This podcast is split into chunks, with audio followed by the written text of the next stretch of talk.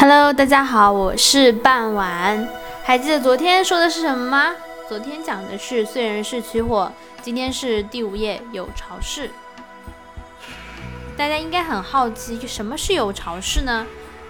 嗯，它简称为有巢，号大巢氏，也被尊称为是朝皇五氏之一。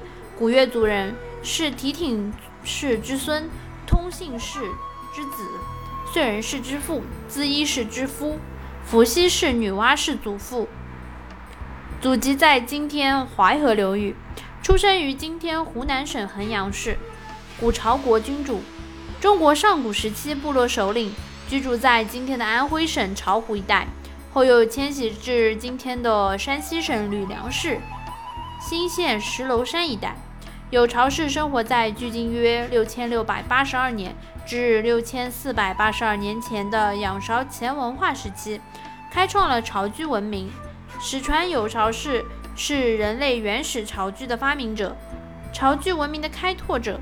仰韶前文化时期古越族人。当然啦，关于有巢氏的传说也有很多的记载，最早先秦古籍中便有叙述。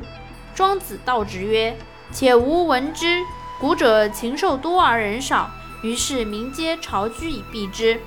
昼时向立，暮息暮上，古命之曰有巢氏之名。”韩非子《五毒》中记载：上古之世，人民少而禽兽众，人民不胜禽兽虫蛇，有圣人作，构木为巢以避群害，而民悦之。是望天下，号曰有巢氏。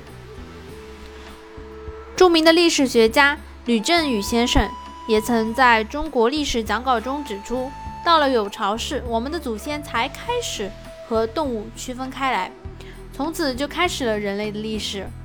好啦，我们今天的故事就到这里结束啦，感谢大家的收听，再见。